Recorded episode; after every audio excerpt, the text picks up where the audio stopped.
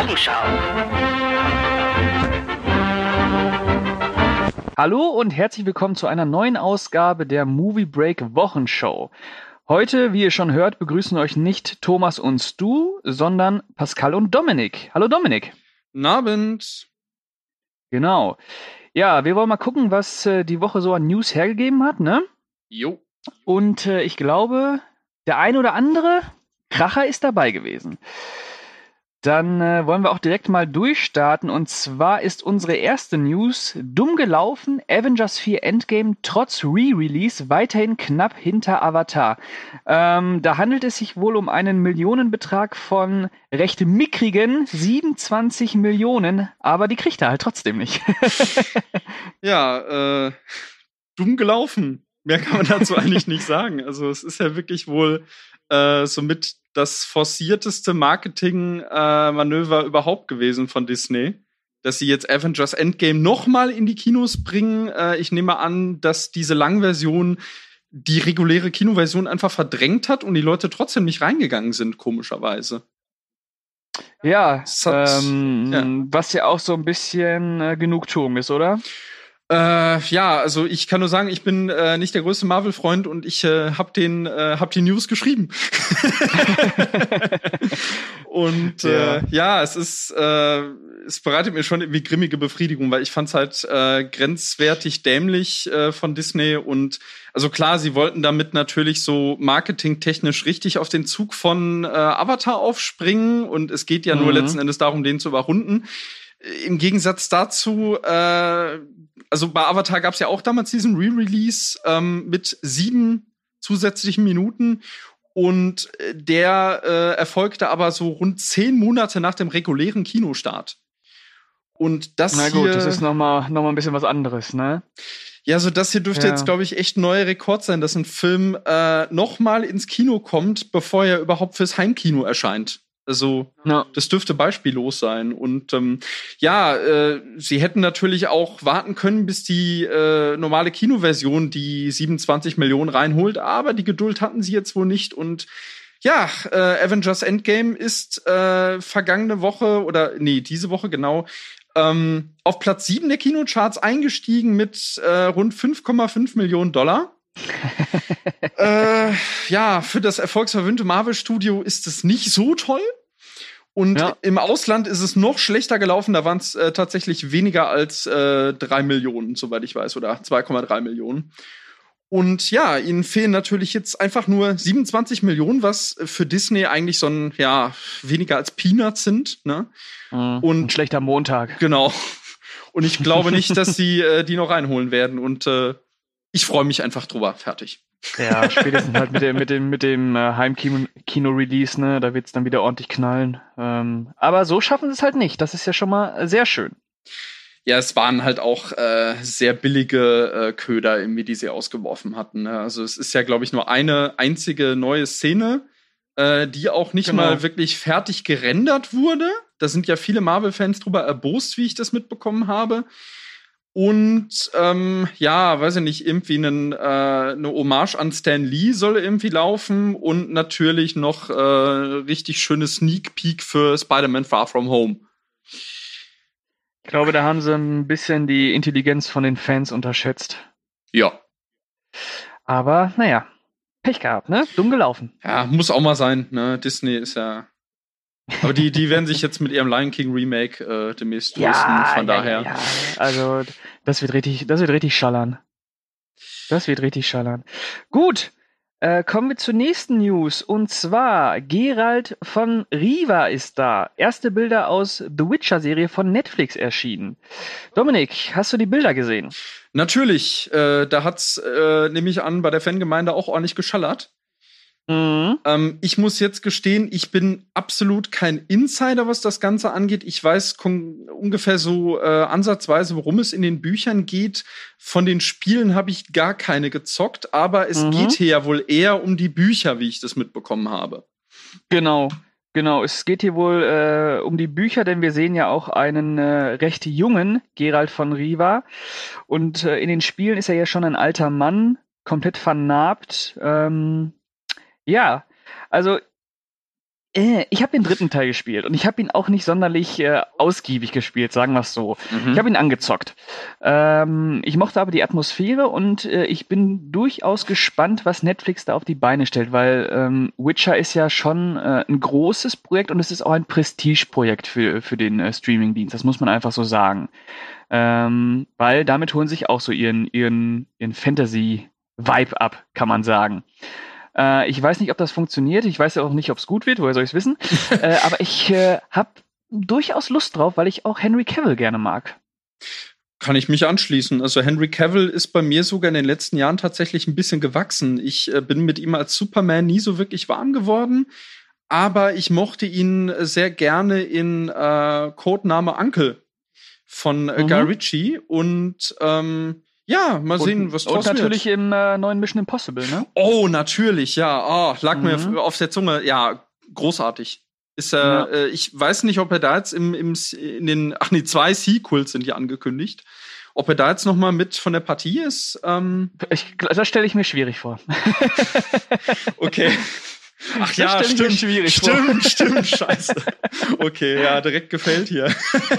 Das, äh, äh, auf jeden Fall, äh, die Witcher-Serie äh, soll ja dieses Jahr noch kommen, im vierten Quartal und ähm, vielleicht ist das mal wieder eine Netflix-Serie, wo ich, äh, die ich auf jeden Fall mal antesten werde. Ich weiß nicht, ob ich es komplett gucke, aber ich werde auf jeden Fall mal reinschauen.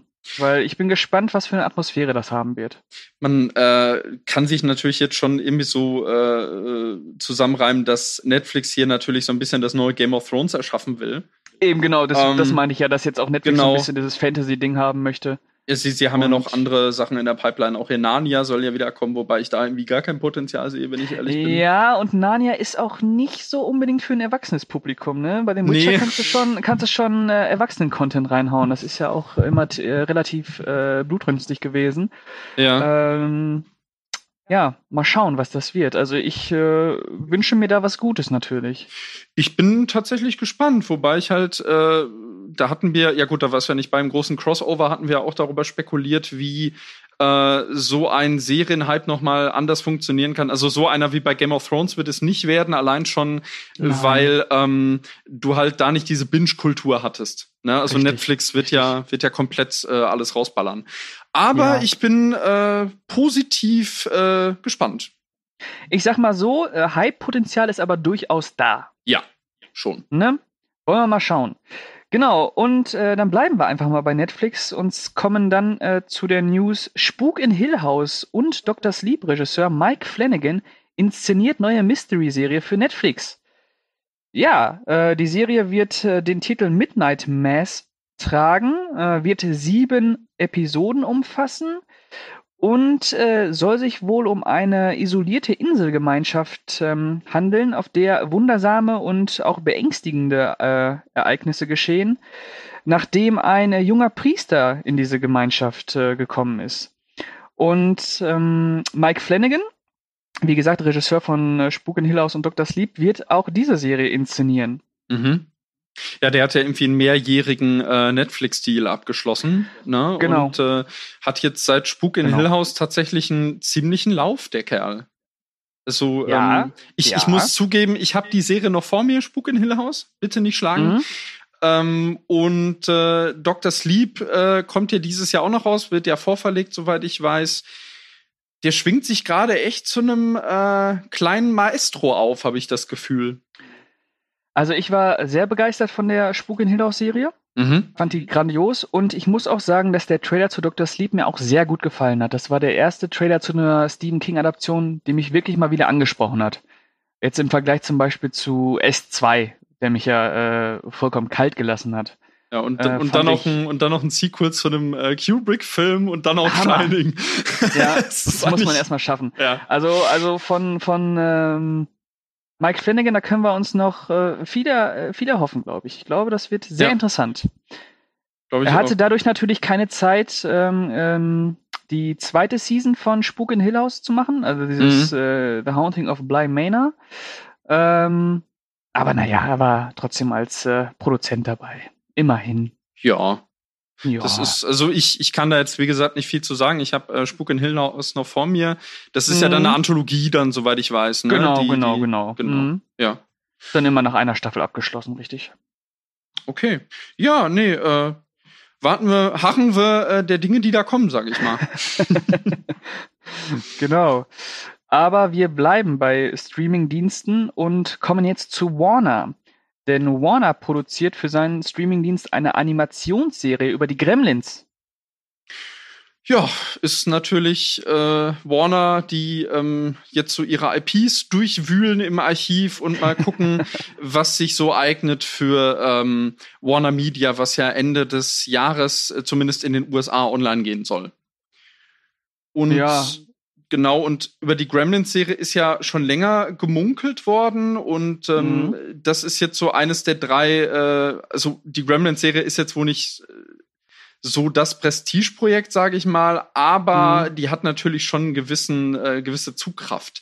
Und das Ganze soll äh, laut den neuesten Informationen ein Prequel sein, Überraschung, Überraschung, mhm. ähm, und sich A Secret of the Mogwai nennen und wie gesagt eine reine Animationsserie sein. Genau. Und die Hauptrolle spielt darin der äh, Sam Wing, den wir aus dem ersten Gremlins-Film kennenlernen, als Ladenbesitzer, Mr. Mhm. Wing. Äh, von dem sich äh, der Vater von, ähm, von, wie heißt er denn nochmal? Auf jeden Fall von dem Jungen, den Gremlin kauft. Und äh, genau, den äh, sieht man in der Serie als Zehnjährigen. Und die Serie spielt im Jahre 1920. Ähm, ich weiß nicht, ob, ob ich mich darauf freue. Animationsserie ist ja nicht so meins. Warum mhm. auch immer, aber irgendwie. Hm. Aber es ist, ja, es ist schon interessant. Also mal wieder dieses Universum von den Gremlins mal wieder so ein bisschen auszubauen, weil das ja seit, seit Gremlins 2 wirklich komplett auf Eis lag, ne? Ja, es war ja irgendwie immer mal was angekündigt, dass Joe Dante irgendwie doch einen dritten Teil machen wollte oder dass ein Reboot kommen würde und jetzt letzten genau. Endes äh, macht man aus dem Reboot eine Serie, habe ich das Gefühl. Ja, aber ob der, ob der Joe äh, Dante da irgendwie involviert ist, das ist, glaube ich, nicht bekannt, oder? Nee, glaube ich auch irgendwas? nicht. Nee, da, da weiß ich tatsächlich nichts und es wäre auch zu schön, um wahr zu sein. Ja. Äh, der hat allerdings auch nichts im Animationsbereich oder so gemacht und, und den ist es, glaube ich, also ich bin da jetzt nicht so auf dem Laufenden, äh, aber ich glaube, um den ist es auch mit in den letzten Jahren sehr ruhig geworden. Mm, naja, naja. Wollen wir mal schauen. Aber ähm, wir bleiben bei Warner, denn mhm. Warner hat nicht nur die Gremlins äh, parat, äh, die hat ja auch noch die Spin-off-Serie zu äh, Denis Villeneuves äh, Dune mhm. und auch noch Tokyo Vice, aber das richtige Flaggschiff von Warner wird sein? Harry Potter. Oh weia. Oh weia. Oh, oh weia. Ja. Wurde äh, letzte Woche angekündigt. Ich habe ja äh, die News geschrieben. Eine äh, Potter Prequel-Serie soll kommen. Und da denkt man sich natürlich erst, äh, ja, momentan läuft ja eigentlich das Prequel Fantastische Tierwesen. Aber das mhm. äh, ist ja auch merklich in Stocken geraten und ja, jetzt muss Warner halt die Geldmaschine Harry Potter so ein bisschen ankurbeln, denke ich mal. Und ja, ich weiß nicht so wirklich, also es soll ähm, höchstwahrscheinlich wird es äh, zwischen dem Ende von äh, Fantastische Tierwesen, was wahrscheinlich so im Jahr 1945 sein wird, mutmaßlich und eben äh, der Schulzeit von Harry Potter Anfang der 90er Jahre spielen. Da ist mhm. natürlich durchaus Spielraum und ich als Harry Potter äh, Fan durchaus, wenn es sich auch ein bisschen gelegt hat in den letzten Jahren, äh, sehe da zwar schon gewisses Potenzial, aber es ist halt alles noch in einer sehr frühen Planungsphase, wie das aussieht. Also worum es genau gehen wird und äh, wer da der Protagonist sein wird, zu welcher Zeit das spielt, das ist alles noch Spekulation unklar. Ja. Hast du, könntest du dir irgendwas vorstellen? Bist du da so im Game drin, im Harry Potter Game, dass du da irgendwie so Wünsche äußern könntest? Ähm, ich habe mich immer gefragt, es wäre vielleicht ganz interessant, mal den ersten Aufstieg von äh, Voldemort zu zeigen. Also das würde halt genau in dieser Zeitepoche spielen. Ähm, viele unserer oder ein, ein, paar unserer User haben sich ja äh, vorgestellt, dass es eine Serie über die äh, Rumtreiber geben wird, äh, die ja sehr kurz kamen im äh, dritten Harry Potter Film. Ja. Da gab es ja auch sehr angeregte Diskussionen. Und äh, die, die, genau, Grüße gehen raus an unsere Lieblingsuser.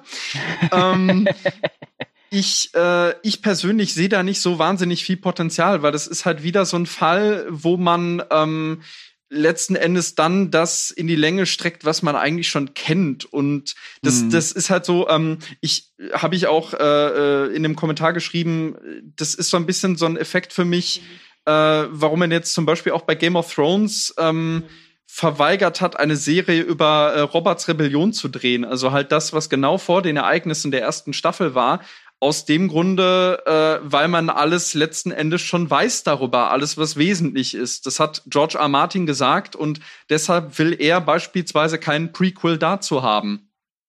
Weil da halt ja. halt nicht mehr ist an Story. Und das dann jetzt irgendwie aufzublähen, äh, ja. ist halt schwierig. Ja, bin fändest ich. Es denn, fändest es interessant, wenn die daraus eine Anthologieserie machen würden und sich pro Staffel mit einem anderen Thema beschäftigen würden? Das wäre durchaus interessant tatsächlich. Da wäre auch du, einiges an Potenzial. Ja, weil ja? du dann halt nicht wieder ein Thema totschlachten musst, ne? Eben, und weil äh, du dann vielleicht auch Figuren einführen kannst, die nur so indirekt mit äh, dem Bekannten zusammenhängen. Das wäre dann natürlich auch wieder letzten Endes äh, Markenerhalt und Ausschlachtung.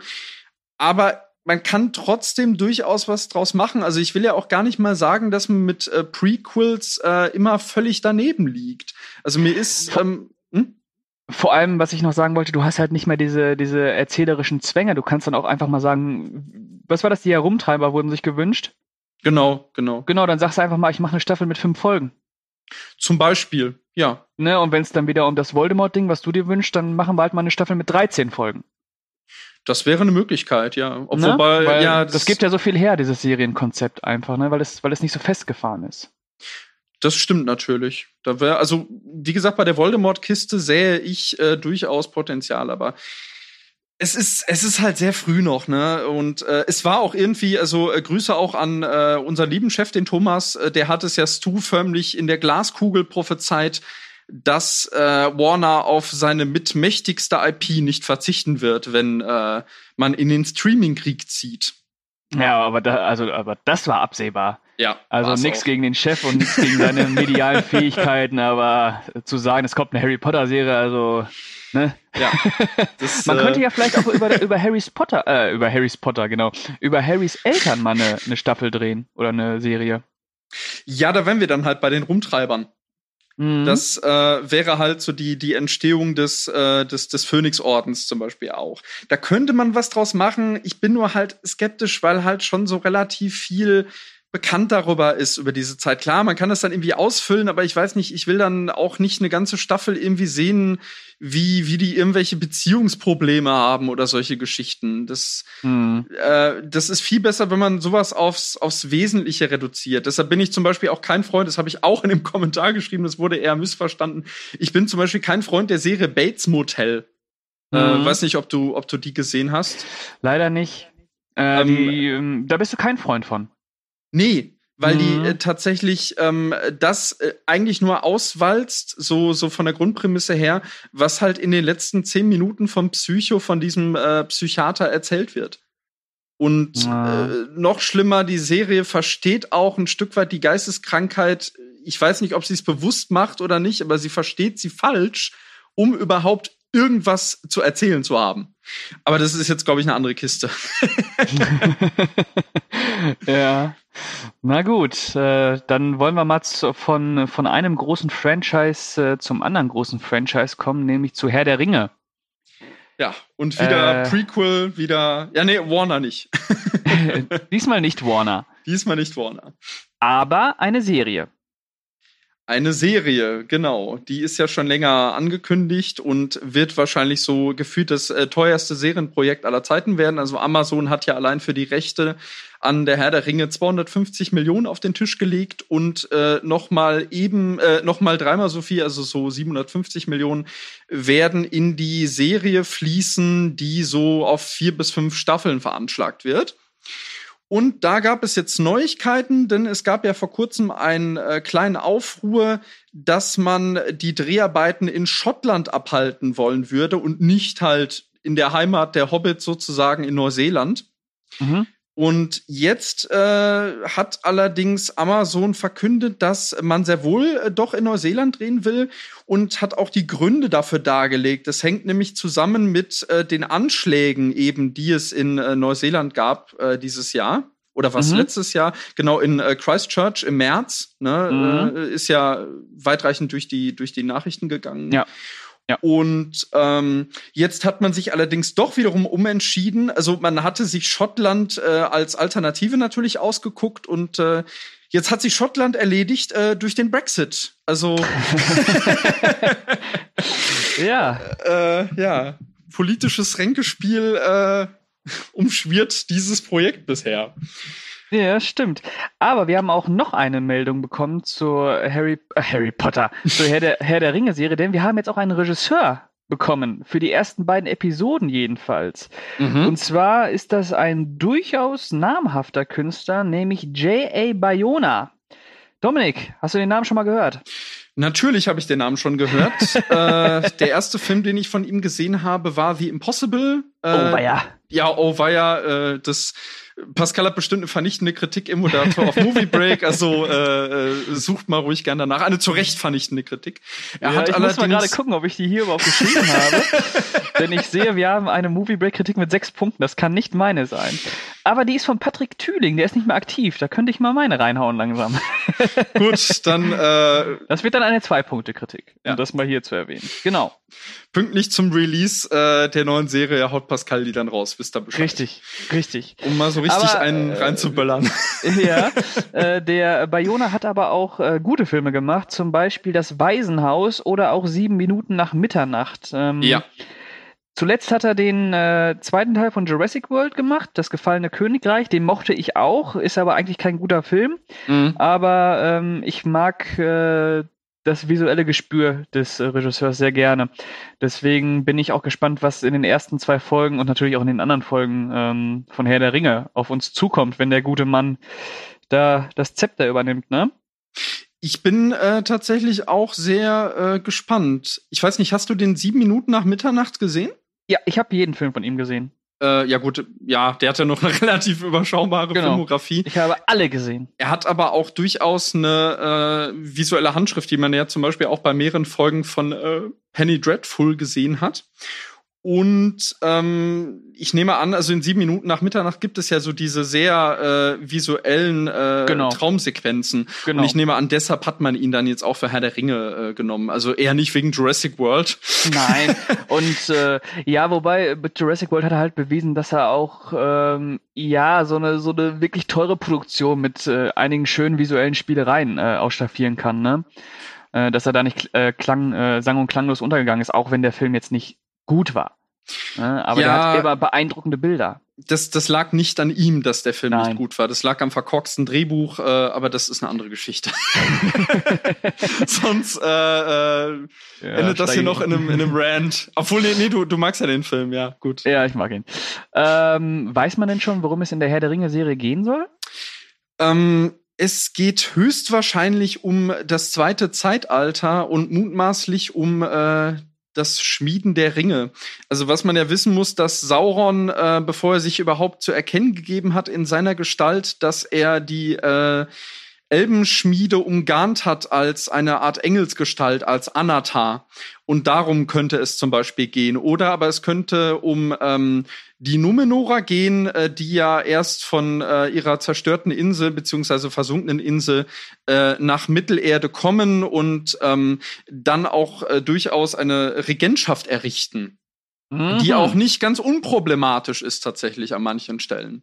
Mhm. Das sind mhm. äh, durchaus interessante äh, Ansätze, die man da verfolgt. Ich bleibe aber nach wie vor skeptisch, weil ich halt das Gefühl habe, also das, das habe ich halt auch schon im Crossover gesagt äh, zu äh, Game of Thrones ähm, und den potenziellen Epigonen, die da jetzt so alle auf uns zukommen. Herr der Ringe ist halt wirklich so das denkbar erwartbarste, was man nehmen kann, wenn man nach dem neuen Game of Thrones sucht. äh, also das ist wirklich ja. so, ne, das ist so so äh, um, um eine halbe Ecke gedacht. Nicht mal. Und äh, momentan habe ich das Gefühl, dass Amazon halt sehr viel Geld halt da reinpumpt. Andererseits bin ich äh, durchaus positiv neugierig, ähm, weil einer der äh, Game of Thrones Co-Autoren, Brian Cockman, zumindest als Berater irgendwie fungieren soll. Hm.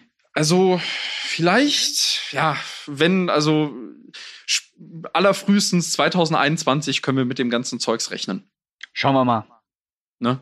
Ist alles Zukunftsmusik hier heute, merke ich gerade. schauen wir mal, schauen wir mal. Genau, äh, kommen wir mal äh, noch mehr Zukunftsmusik hier. Und zwar äh, noch mehr Pennywise. S-Autor mhm. Gary Dauberman spricht über mögliches Spin-off. Genau, der gute Mann, ich glaube, der hat jetzt zuletzt auch äh, den neuen äh, Annabelle gedreht. Mhm. Die Regie übernommen, aber ist halt auch der Autor von den beiden S-Filmen, hat sich in einem äh, Interview äh, dazu geäußert, ob er sich vorstellen könnte, ein Pennywise ähm, Spin-off zu drehen oder zu schreiben und hat gesagt, ähm, dass er sich eigentlich so nah wie möglich an die Vorlage halten möchte, äh, aber die Hintergrundgeschichte von Pennywise natürlich sehr viel Potenzial ähm, bereithalten würde, weil die Geschichte des, äh, des Pennywise, wobei das, das S, Pennywise mhm. ist ja nur eine Form von diesem Gestaltwandler, ja wirklich genau. zurückgeht bis äh, zum Anbeginn der Zeit. Und äh, das erste Mal, dass Pennywise in den Vereinigten Staaten wohl von jemandem wahrgenommen wurde, war wohl in der Kolonialzeit. Ähm, da kann man viel draus machen.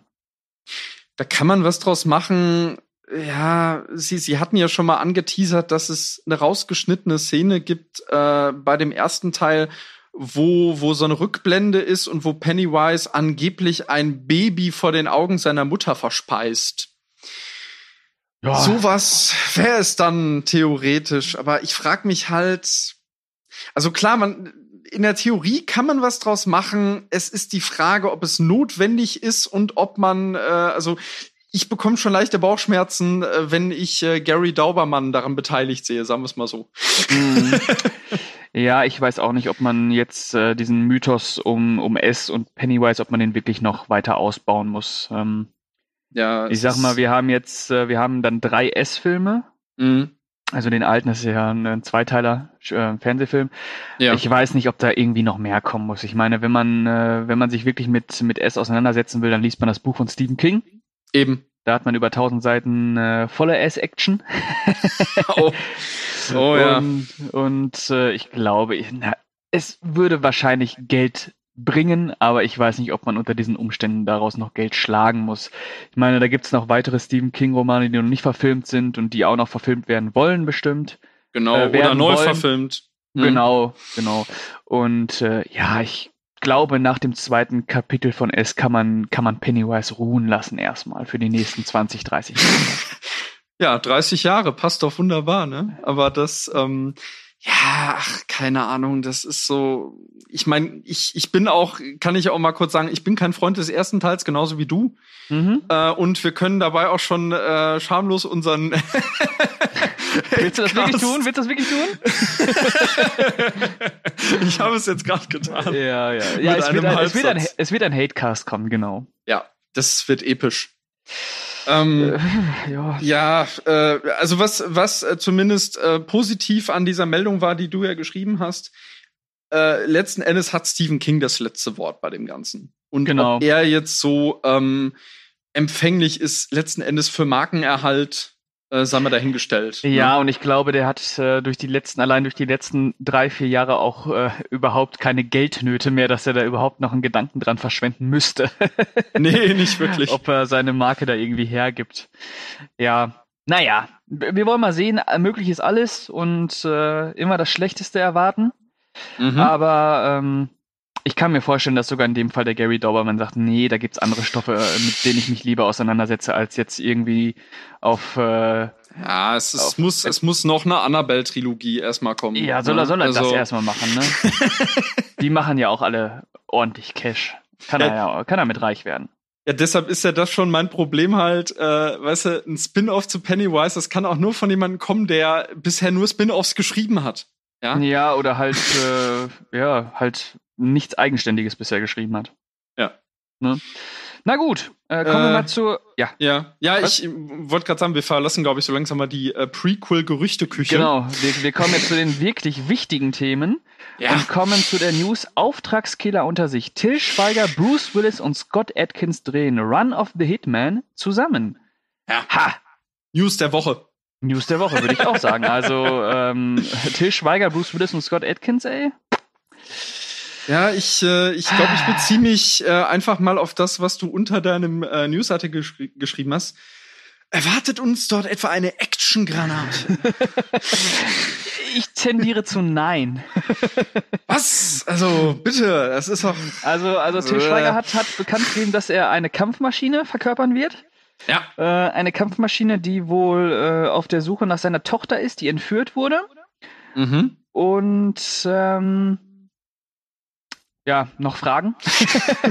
also wir, wir haben schon ein potenziell erstes Szenenbild aus dem Film. Es äh, dürfte nahezu dasselbe sein wie Schutzengel, von daher. ja, ja. ähm, ja. ja, ja, mal sehen, wie das alles zusammenhängt. Ähm, der Film wurde wohl als eine Mischung aus Leon der Profi und Tödliche Weihnachten beschrieben. Tödliche Weihnachten. das, ist gut voll. Und äh, okay, äh, anscheinend ja. ist es so, dass ähm, wenn man den ähm, Namen der Figuren traut, die ich jetzt gerade gar nicht mehr auf, äh, auf die Reihe kriege, aber die haben äh, recht ähnliche Namen gehabt, äh, der Scott Atkins und der ähm, Bruce Willis. Nee, nee, oder? der Schweiger, die hießen irgendwie Serpa und Sivran oder so. Ja, ja, stimmt. Ist schon russisch. Mhm. Und der Bruce Willis hieß irgendwie Commander irgendwas. Deswegen könnte es sein, und das wäre wirklich was Positives vielleicht, wenn Till Schweiger und Scott Atkins zusammenkämpfen. Oh, Weil ich ja. möchte nicht sehen, wie Schweiger Scott Atkins umhaut. Also ich hätte auch nichts dagegen zu sehen, wie Bruce Willis und Scott Atkins Till Schweiger verprügeln, aber mich fragt ja keiner. Nee. äh, ich will einfach nicht sehen, wie Till Schweiger gegen Scott Atkins kämpft und wie Till Schweiger gewinnt. Äh, das, äh, ja, Till Schweiger ist die Kampfmaschine. Ja, ja klar ist er die äh, Kampfmaschine und Bruce Willis ist der alte Sack, der äh, seit 15 Jahren keinen Bock mehr auf seinen Job hat. Und Scott Atkins ist die arme Sau, die das Geld braucht. Äh, aber ja. aber da, aber das, das Schöne ist, äh, die Beteiligung sowohl von Atkins auch als auch äh, Bruce Willis ähm, sagen uns eigentlich schon voraus, dieser Film wird im höchsten Fall im DVD-Regal landen. ja. Ja, ne? im höchsten Fall. Und äh, damit uns dann nicht, also das dürfte der erste Till Schweiger-Film seit Ewigkeiten werden, der es nicht ins Kino schafft. Ne? Äh, ja, ähm, ja, aber das, Deutscher Filmförderung das, zum Trotz. Das wird Trotz. Das wird ja. Trotz. Äh, naja, gut, wir, wir sollen ja nicht, wir sollen ja nicht immer so reden. Äh, vielleicht ja. wird es ja auch ein netter B-Movie, ne? Also, wir schauen mal. Wir schauen mal. Ja, wir tödliche Weihnachten. Tödliche Wein und Leon der Profi, hallo? äh, wenn man die beiden zusammen äh, rechnet, kommen da acht Punkte raus. ja, ja. Man hat äh, Jean Renault noch ein Cameo und äh, Natalie Portman dann auch. Ja, gut. Ja, sehr gut. Und Samuel L. Jackson aus Tödliche Weihnachten. Aber, jetzt wir, geht's weiter. Ja, wir bleiben bei unserem Lieblingsschauspieler Till Schweiger. Ja. Der ja auch und bekanntlich Regisseur ist. Wow. Ja. Ja. Da haut er wieder einen äh, raus. Ja. die Dreharbeiten zum Sequel von Klassentreffen 1.0 sind abgeschlossen. Ja. Schweigen, das ist richtig. ähm, ich habe ich hab den ersten Teil gesehen, du nicht, glaube ich. Äh, leider nein. Der war auf jeden Fall ein Erlebnis. Und okay. ich bin gespannt auf den zweiten Teil. Ähm, der zweite Teil wird, äh, trägt den Untertitel Die Hochzeit und äh, soll mhm. am 23. Januar 2020 in unsere Kinos kommen. Ähm, ja. Er hat, er hat, auf jeden Fall schon einen äh, weniger äh, sexyen äh, Kinostart als die sonstigen Till Schweiger-Filme. Ja, im Januar, ne? Äh, ja, mhm. im Januar kam auch äh, Hotdog raus. Oh. Und äh, der war ja auch eher, ja, ja. Oh. Ähm, ja. ja ich ich glaube, Pascal erzählt dann an anderer Stelle von äh, seiner Tischweiger-Sammlung zu Hause.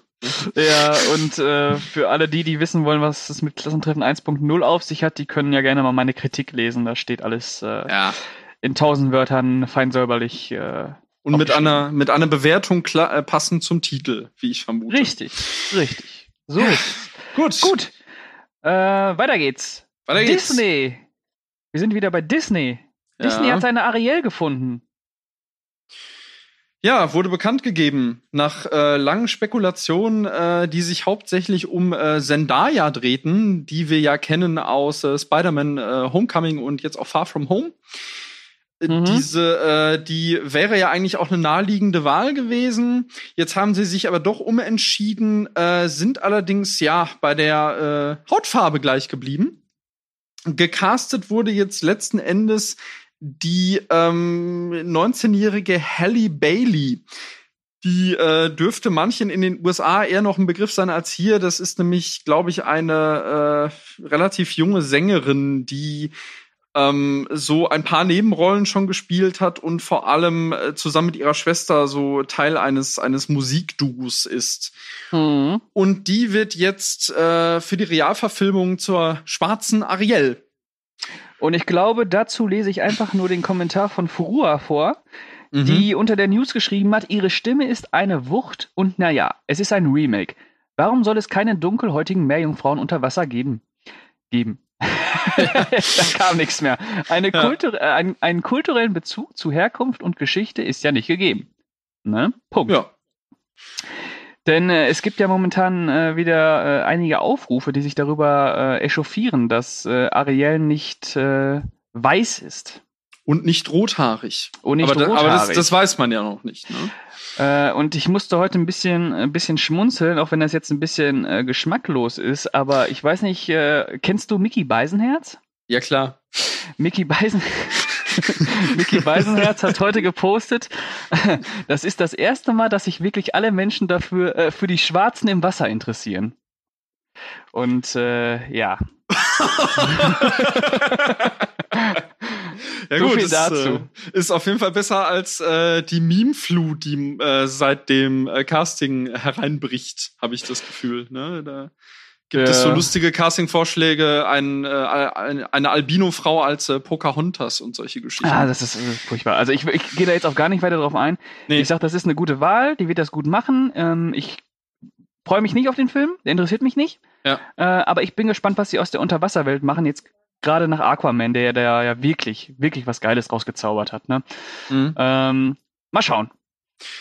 Weiter geht's. Ja, es ist. Ähm, Ach so, ja, bitte. Ja, also was, also wie, wie, wie ich mir das Casting zusammenreimen kann, ist, dass ähm, Rob Marshall ja den Film inszeniert.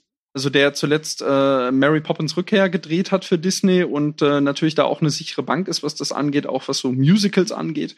Und ich kann es mir eigentlich insofern erklären, er hat ja auch den vierten Fluch der Karibik gedreht, wo wir ja auch mehr Jungfrauen im Gepäck hatten. Und da gab's, ich meine, da hätte es auch schon Schwarze beigegeben. Aber das naja. ist jetzt rein aus dem Gedächtnis heraus. Mhm. Okay. Ähm, weiter geht's mit Sylvester Stallone deutet an, dass sein nächstes Projekt äh, The Expendables 4 sein wird. Und äh, dazu kann ich dir ein ganz, ganz großes Gan entgegenwerfen. Ja, sonst äh, drückst vielleicht noch mit deinem Kommentar aus. okay, ich lese nur meinen Kommentar vor und dann gehen wir kommentarlos weiter. okay. Deal. Okay, Deal. denn ich habe geschrieben, cool, endlich mal was Neues. Schön, dass Sly seine kreative Energie auch im höheren Alter noch dahingehend nutzt, originäre Projekte zu entwickeln, anstatt sich auf etablierten Franchise und Marken auszuruhen. So. Mic drop. ja. So, dann kommen wir zu Schöpfer von Akira wird seinen Anime-Klassiker als Serie fortsetzen. Bei Akira bin ich raus. Äh, ja, ich bin äh, sogar relativ drin. Ich habe ihn erst äh, vor ein paar Tagen noch mal gesehen. Mhm. Äh, großartiger Anime, äh, sollte man wirklich mal gesehen haben, ist halt wirklich so der Klassiker des Cyberpunk äh, neben Ghost in the Shell beispielsweise. Mhm. Ähm, ich sehe es als sehr positives Zeichen, dass äh, Katsuhiro Otomo selber daran beteiligt ist tatsächlich. Man darf sich allerdings jetzt nicht vertun, das Projekt hier ist völlig äh, unabhängig von dem geplanten Remake, was ja auch noch auf uns zukommen wird, was äh, Taika Waititi jetzt in die Hand nimmt. Ja, ähm, ich muss das Original unbedingt mal gucken. Also es wird Zeit. Auf jeden Fall noch vor der Serie. Das ähm, Nee, also das, das Original äh, kann, ich, kann ich wirklich nur empfehlen. Also wer es noch nicht gesehen hat, äh, visuell und auch akustisch äh, ein Hammer. Und ähm, das Ding ist von 1988 und kein bisschen gealtert, meines Erachtens. Großartig. Bin gespannt. Äh, auf jeden Fall ein stilprägender Anime, ne? Ähm, Stilprägend auf jeden Fall. Ich meine, selbst in ähm, Ready Player One wurde das äh, Motorrad zitiert.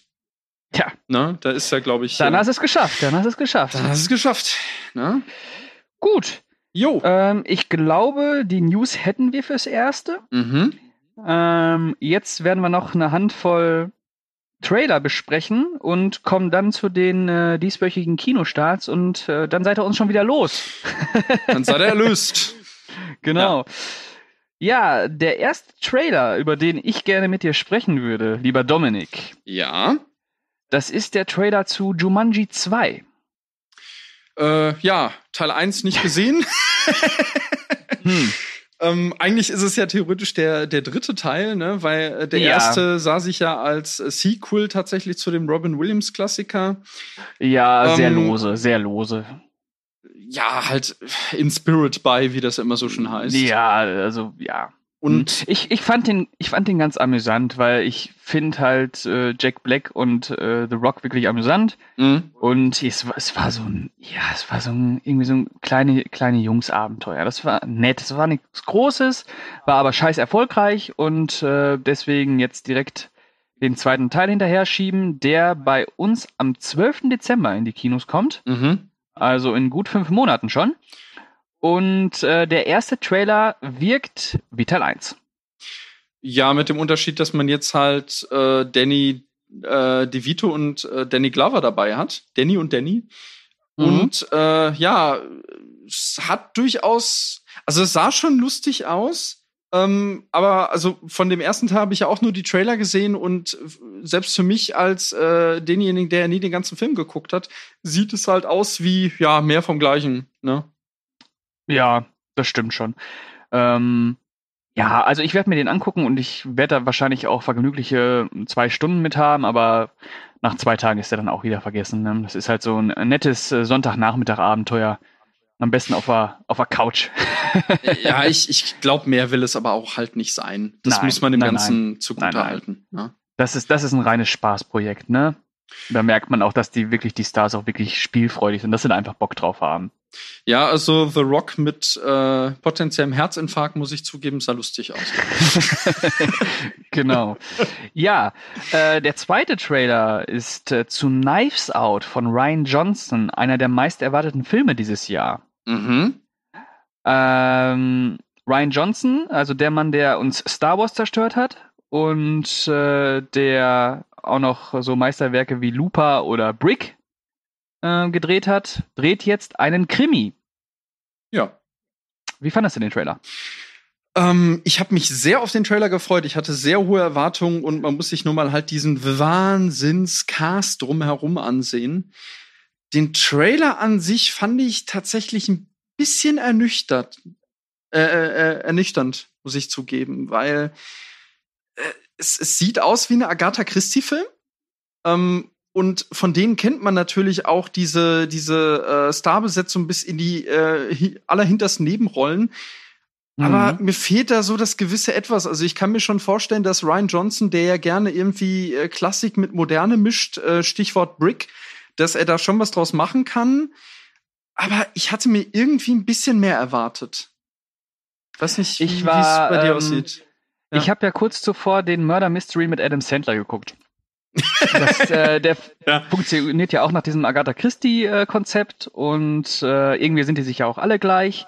Und mhm. äh, ich habe dann ähm, Knives Out gesehen, den Trailer, und dachte mir, okay, äh, das ist jetzt äh, Murder Mystery mit einem besseren Cast, aber äh, ja. Ich meine, wenn ich, wenn ich mir angucke, wie Chris Evans da äh, abkaspert, äh, da kann ja. ich mir halt ich mir auch denken können, okay, der kannst auch Adam Sandler nochmal reinsetzen.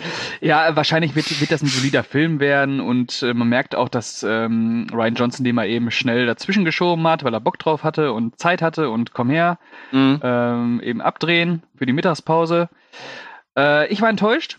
Mhm. Ich halte Ryan Johnson für einen grandiosen Regisseur. Ich äh, finde auch seinen äh, Star Wars absolut grandios und ähm, war wirklich enttäuscht, dass der Trailer dann doch so altbacken wirkt. Ähm, aber es ist ein Trailer und äh, wir werden sehen, was aus dem Film wird. Der startet bei uns. Wann startet der denn bei uns? Ich glaube, der hat noch keinen Kinostart tatsächlich. Nämlich der hat noch, keinen Kinostart. Nee, Dann warten wir mal einfach, bis Netflix den aufkauft. Ist gar nicht so unwahrscheinlich tatsächlich. Nein, also leider nicht. Also, also wer, wer, weiß, vielleicht werden auch viele den meiden, weil ähm, also erstmal, sie haben äh, den Namen falsch geschrieben, ja. Es heißt im äh, Trailer heißt es, es heißt Ruin Johnson, ja, seit ja. Äh, zwei Jahren. Und ja. sie haben sich tatsächlich getraut zu schreiben From the Director of Last Jedi und ähm, Looper. Aber auf der anderen Seite, vielleicht kommen die Hater dann ja auch mal zur Besinnung und überlegen so, hm, der hat ja doch ganz gute Filme vorgemacht, ne? Also äh, Looper hm. dürfen ja doch einige kennen. Ja. Naja, wollen wir mal schauen. Ich denke ich, mal, der wird hier äh, Ende des Jahres kommen. Ja, ich bleib gespannt auf jeden Fall. Ja. Also der, der, der Cast, der holt mich halt wirklich schon rein. Also wir, wir äh, zählen jetzt nicht alles auf, sonst sitzen wir Pflaumen Pfingsten noch hier.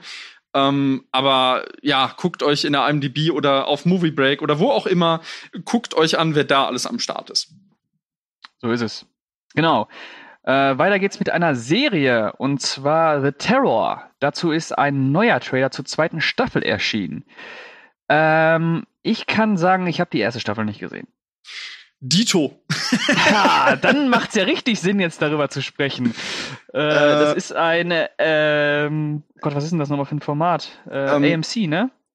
Genau, ja, ja, es ist, es ist eine Anthologie, ist, muss man dazu sagen. Genau, und die zweite Staffel basiert auch nicht mehr auf dem Buch. Mhm. Das Setting wurde verlegt. Es spielt jetzt im Zweiten Weltkrieg äh, in einer japanisch-amerikanischen Gemeinschaft, die wohl von einem unheimlichen Geist heimgesucht wird. Ähm, ja, hat nichts zu tun mit der Prämisse der ersten Staffel, soweit ich weiß. Richtig. Da geht es ja, glaube ich, irgendwie um äh, äh, Schifffahrt im Eis, soweit ich weiß. Genau, und ein Monster, irgendwie ein mhm. Eisbär oder sowas. Genau. Ähm, die zehn Folgen werden ähm, am 12. August äh, bei Amazon zur Verfügung stehen. Mhm. Und ich werde es definitiv nicht gucken. Okay. ja, oder dann vielleicht mal Staffel 1 erstmal nachholen. Ja, genau. Äh, und, und selbst das, äh, da sage ich, ach ja, Irgendwann. Ja, ich bin äh, neugierig, muss ich zugeben, weil ähm, bei Staffel 1 ist ja äh, Jared Harris mit an Bord. Genau, die Hauptrolle sogar. Genau, und äh, den fand ich ja zuletzt in äh, Tschernobyl äh, grandios, die du wirklich nachholen solltest. Ja, die hole ich auch nach. Das ja, ist eine Serie, also, die ich auf jeden Fall mache. Also das ist, das ist Pflicht dieses Jahr, wirklich. Ja. ja. Apropos Nachholen. Mhm. Ähm, es kommt jetzt ein Remake zu David Cronenbergs Rabbit. Und äh, den sollte man unbedingt nachholen. Aber für alle Leute, die äh, keinen Bock haben, sich Filme anzugucken, die vor 2005 entstanden sind, äh, die haben jetzt Glück, denn äh, es, wie gesagt, eine Neuauflage von Rabbit ja. äh, wird kommen und der erste Trailer dazu ist erschienen. Ja, Dominik, was sagst du zu dem Trailer? Ja, ich äh, musste mir erstmal so zusammenbasteln, worum es geht, wenn ich ehrlich bin. Du äh, kennst das Original nicht, oder? Nee, ich kenne das Original nicht. Das ist von mhm. 1977. Äh, ja, Stichwort nachholen, ne? Ganz dringend, mhm. äh, Kronberg. Ähm, ja, also der Trailer hat mich irgendwie relativ ratlos hinterlassen und es sieht erstaunlich mittelmäßig aus. Ja, ähm, ich fand auch, dass der relativ billig aussieht, was äh, einerseits irgendwie schade ist. Andererseits bin ich durchaus gespannt auf den Film, weil äh, ich finde, der passt so schön in dieses MeToo-Zeitalter, mhm. weil es mal in aller Kürze zusammengefasst um äh, eine Frau geht, die einen äh, Autounfall hat und äh, danach äh, eine Haut, Hautgewebetransplantation äh, unterzogen wird und äh, das neue Be das neue Gewebe das, das, sorgt für Mutation und diese Mutation, ja, die veräußert sich so, dass ihr aus, aus der Achselhöhle ein äh, penisartiger Stachel wächst. Und dieser penisartige Stachel ist mit äh, vam vampirischen Gelüsten verbunden. Das heißt, sie muss äh, äh, Menschenblut zu sich nehmen und dieses Blut nimmt sie auf, indem sie Männern mit ihren äh, Stachel penetriert. ja, und äh, äh, ich jetzt, muss zugeben, äh, ich bin gerade so geil drauf geworden, dass ich jetzt gerade wirklich mal bei Netflix gucke. das, dann wird das Original nicht sein. Nein. Ja, sch schade, weil äh, Cronenberg Horror äh, beziehungsweise Cronenberg Body Horror, ja, habe oh, ja, und dann schon aus den 70ern, ja. also richtig sleazy noch. Ähm, der ist wirklich sehr, sehr gut und das Ende ist unvergesslich. Also das Ende ist ein richtiger Knaller. Ja. Ähm, auf jeden Fall angucken, wenn ihr irgendwie rankommt. Ähm, lohnt sich total. Äh, ich werde mir das Remake wahrscheinlich auch angucken. Ähm, entweder um zu sagen, ja gut, der ist billig gemacht, aber ah, da steckt schon ein bisschen was hinter. Das macht schon Sinn, dass sie den gemacht haben. Oder halt um zu sagen, ja, guckt euch den Kronberg an. Aber ich werde ihn gucken. Ja. Früher als die erste Staffel Terror. also genau. ich kann, ich kann sagen, ich werde das Original vor dem Remake, wenn überhaupt gucken dann. Ja. Das ist schön. Das ist schön, das freut mich. Genau, ähm, dann kommen wir zum letzten Kracher, ganz frisch vom Laster gefallen, kann man sagen. Ja, der dampft äh, das, noch. Der dampft noch, der dampft noch. Das ist der erste Trailer zur äh, Live-Action-Verfilmung von Mulan. Mhm.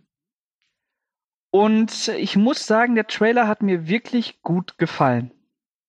Ja, definitiv. Also visuell äh, sehr ähm, eindrücklich tatsächlich. Äh, wir waren ja, also wir haben ja der, äh, beide zusammen in Echtzeit mehr oder weniger gerade eben erst gesehen und genau. fühlten uns beide sehr zum einen an äh, Ang Lee erinnert Mhm. Äh, was natürlich naheliegendes Beispiel ist, oder ein anderes, noch naheliegenderes Beispiel, äh, Sang Yimou, der ja Filme wie zum Beispiel Hero äh, inszeniert hat. Richtig. Ja, dieser Mulan, der sieht aus, äh, sieht erstmal nicht aus wie eine klassische Disney-Verfilmung. Nee, gar nicht. Das ist sehr schön und er sieht wirklich aus wie eine Hommage an dieses Wuxia-Genre, also was äh, Ang Lee ja mit Tiger and Dragon und äh, der andere Dingsbums da mit Hero bedient. Mhm. Sorry, dass ich andere Dingsbums gesagt habe, aber ich kann mir den Namen nicht merken. Hi, Hi, Wahoo oder Sang, Sangimu. Ja. Sangimu, genau. Sangimu. Genau, oder House of the Flying Daggers äh, geht da ja mhm. auch noch rein. Genau. Ähm, nee, sieht wirklich gut aus, sieht vor allem äh, visuell nach einem wirklich eindringlichen ähm, Erlebnis aus und ähm, ich bin gespannt. Ich bin gespannt, ob das hier ankommt in der westlichen Welt, ob das funktionieren wird. Mhm. Äh, auch wenn Mulan drauf steht, aber man muss auch dazu sagen, dass Mulan nicht zu den großen Disney-Klassikern gehört. Nie. Ähm, aber dafür wird das Ding in, in Asien halt richtig durchrocken. Ja, es ist die Frage, ob es da, ähm, ich meine, in ah, Asien gibt es voll reinhauen. In voll Asien reinhauen. gibt es gefühlte tausend Verfilmungen davon. Aber nicht in dieser Größendimension. Ja, das stimmt natürlich. Also der das ist auch richtig reinknallen. Und die und die Leute, die ja. halt mitspielen, ne? Also ja. Äh, die Hauptrolle. Oh Gott, jetzt jetzt jetzt jetzt ist richtig peinlich, liebe Freunde. Jetzt wird's richtig peinlich, aber ihr könnt zuhören. Die Hauptrolle übernimmt eine gewisse Liu Jifai. Ja. Ja. So spricht man die auch, glaube ich, aus. Äh, dann äh, drumherum postieren sich äh, Donnie Yen. Ja, aka und, Mr. Ipman. Genau, und Gong Li zum Beispiel auch. Die mhm. kennt man Oder aus auch. Die Geisha. Ne? Ja, oder ja. Jet Li ist auch dabei. Mhm. Ähm, die Regie übernimmt, äh, ja, Niki Caro. Mhm. Die hat vorher die Frau des Zoodirektors gemacht, äh, den ich persönlich ganz furchtbar fand. ähm, aber wir geben die Hoffnung nicht auf. Ja, Denn nee, die Frau hat ja auch diesen Whale Rider gemacht und Kaltes Land. Ne? Also. Oh, äh, Kaltes Land. Der ist, der ist total vergessen. Irgendwie, ja, ne? mit Charlize Theron, ne? Ja. Okay, der deutsche Kinostart von Mulan soll der 26. März 2020 sein. Also es dauert noch ein bisschen. Wir müssen uns noch ein bisschen gedulden. Aber ich kann dir schon mal sagen, Dominik, das ist eine der Disney-Verfilmungen, wo ich mich wirklich drauf freue. Ja, ich tatsächlich auch. Ich habe irgendwie auch die Hoffnung, also allein schon, dass es sich nicht so anfühlt wie so ein Disney-Produkt, äh, bisher hatte ich das bei einem dieser Remakes nur, äh, das auch immer vergessen wird, nämlich ähm, Pete's Dragon, also Elliot der Drache, den ich sehr, sehr gerne mochte und der auch äh, eigene Wege gegangen ist und dass äh, hier wahrscheinlich eine ähnliche Verfahrensweise angewendet wird, äh, sieht man schon daran, dass ähm, äh, eine Figur ja schon gestrichen wurde aus dem aus dem äh, Disney-Film, nämlich dieser Drache Mushu. Der wird anscheinend genau. nicht vorkommen. Quasi ein Comic Relief. Genau, und äh, das, das könnte, ja, doch, es ist, ist ein interessanter Film. Also ich bin doch wirklich gespannt. Also mehr ja. auf jeden Fall als bei jedem Disney-Remake dieses Jahr. So ist es. Äh, Freue ich mich drauf. Freue mich wirklich drauf. Hätte ich nicht gedacht, dass ich das sage. Ja, kann ein Disney noch äh, positiv überraschen, ne? Soll es auch noch geben. Ja, wobei wir uns beide wahrscheinlich auch einig sind, dass der König der Löwen äh, tricktechnisch halt der Oberhammer wird, ne? Tricktechnisch schon. Wird sich alles ja. dran messen müssen. Ja. Ansonsten ist es halt 1 zu 1 Remake. Ja, okay. Äh, hätten wir die Trailer auch abgehakt, dann kommen wir noch zu den Kinostarts der Woche. Ähm, mhm. Da haben wir nur zwei Kritiken, aber so viel groß ist es auch nicht gekommen. Nee, Quatsch. Nee, wir haben einmal Annabelle 3. ja, das. Mr. Äh, Gary Dauberman. Ja. Genau, diesen Donnerstag gestartet. Läuft anscheinend 106 Minuten. Und äh, Gary hat auch das Drehbuch geschrieben, was auch sonst. Ähm, soll wohl den Schritt äh, oder das, das, das Scharnierwerk zwischen äh, Annabelle 2 und Conjuring 3 sein. Mhm. Und endlich die und, Story erzählen, die man eigentlich schon beim ersten Spin-off erwartet hatte, ne? Genau, und äh, hat in unserer Kritik drei Punkte bekommen vom werten Nikolas. Ähm, ja. Ich glaube, das sagt alles, ne? ja. Ja kann man, kann man äh, sein lassen, glaube ich. Ne? Ja, ich glaube auch. Also klar, wenn man sich so, wenn man das mag, wenn man Conjuring mag, wenn man die ersten beiden Annabelle ma äh, mochte, wenn man auch dieses Ouija mochte und was es da nicht noch alles äh, gibt, ähm, kann man sich das sicher geben und der wird wahrscheinlich auch super erfolgreich werden, weil die Dinger kosten ja alle nix. Nee. Ähm, aber das ja. Ja, es sind also ja immerhin, es sind ja immerhin äh, Vera Famija und äh, Patrick Wilson dabei. Also da ist dann wirklich jetzt äh, so. Da könnte ich jetzt einen miesen Spoiler reinhauen, aber allein, dass ich jetzt schon einen miesen Spoiler gesagt habe, könnt ihr euch denken, was passiert. Okay. ja. Oh weh. Okay. Na gut. Ähm, gut. Und der zweite Film, der diese Woche gestartet, äh, gestartet ist, ist Spider-Man Far From Home. Mhm. Wieder von John Watts inszeniert und genau so der Epilog zum äh, ja zum, Endgame, Endgame ne? ne? Genau, ja. der Abschluss der dritten Phase. Mhm. Und erneut mit Tom Holland in der Hauptrolle, Samuel L. Jackson ist dabei. Ähm, und äh, neues Mitglied ist Jack Gyllenhaal als Mysterio, mhm. einer der ähm, größten Spider-Man-Schurken, die wir so kennen, neben ähm, dem grünen Kobold und dem Sandman und dem ähm, und Venom. Ja. Von mir aus. ja, ich, äh, ich mochte ja. den Homecoming ja ganz gerne. Ich, ich auch, ich auch. Ich, ich mochte den viel mehr, als man den eigentlich mögen darf. Äh.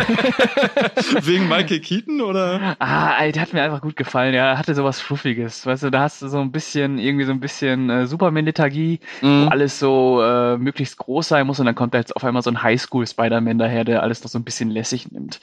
Äh, ja, der war schon nett und Michael Keaton natürlich äh, als äh, Gegenspieler superklasse.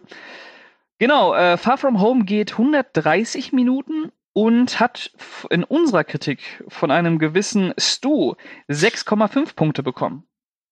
Ja, kann man äh, machen, würde ich sagen. Ne? Also, genau. Er ist Teil 1. Ja. ja. Er, er, meint, das Ganze ist halt eher ein Richtungsweiser für das äh, MCU, weil, äh, wie man ja an allen Ecken und Enden hört, die Post-Credit-Szenen sollen richtig reinhauen diesmal. Ja, und äh, irgendwie bezeichnend, wenn alle Leute nur über die Post-Credit-Szenen reden, aber nicht über den Film. Das sagt einiges über das MCU ja, aus, ne? Ja, das stimmt. Äh, irgendwas läuft da falsch. Gut. Dominik, Gut. ich glaube, äh, wir haben jetzt auch fast eine Stunde voll gemacht, um Gottes Willen. Ja. Ähm, es reicht, es reicht. Es reicht. Machen wir Decke zu. Ne? Wir machen jetzt äh, Deckel zu ähm, und äh, verabschieden uns bei allen unseren Fans und äh, würden, äh, würden sagen, dass wir. Ich weiß gar nicht, ob wir das nächste Mal wiederkommen. Ähm, da bin ich auch überfragt tatsächlich. Also ob äh, dieses äh, nächstes Mal wir beide oder ob du und Thomas oder äh, der Kühne vielleicht mal vorbeischauen. also das, ja. das, das wäre das äh, Jahreshighlight. Also das, ja. das, äh, wow. Genau. Da könnt ihr ja, euch drauf freuen. Ja, richtig. Äh, das wäre, würde ich mir sehr wünschen. Genau. Ähm, äh, was sagst du am Ende? Äh, ihr könnt uns abonnieren und liken und anhören auf Spotify, iTunes, Deezer und äh, fehlt was. Podigy, Podigy, genau. Ja. Oder, oder halt direkt auf der Movie Break Seite. Ja, äh, danke fürs Zuhören. Ich hoffe, ihr habt ein bisschen was gelernt und habt euren Spaß gehabt. Ähm, und dann würde ich sagen, bis zum nächsten Mal oder auch nicht. Jo, mal sehen. Im Zweifelsfall müsst ihr halt mit uns leben. okay. Ciao, ciao.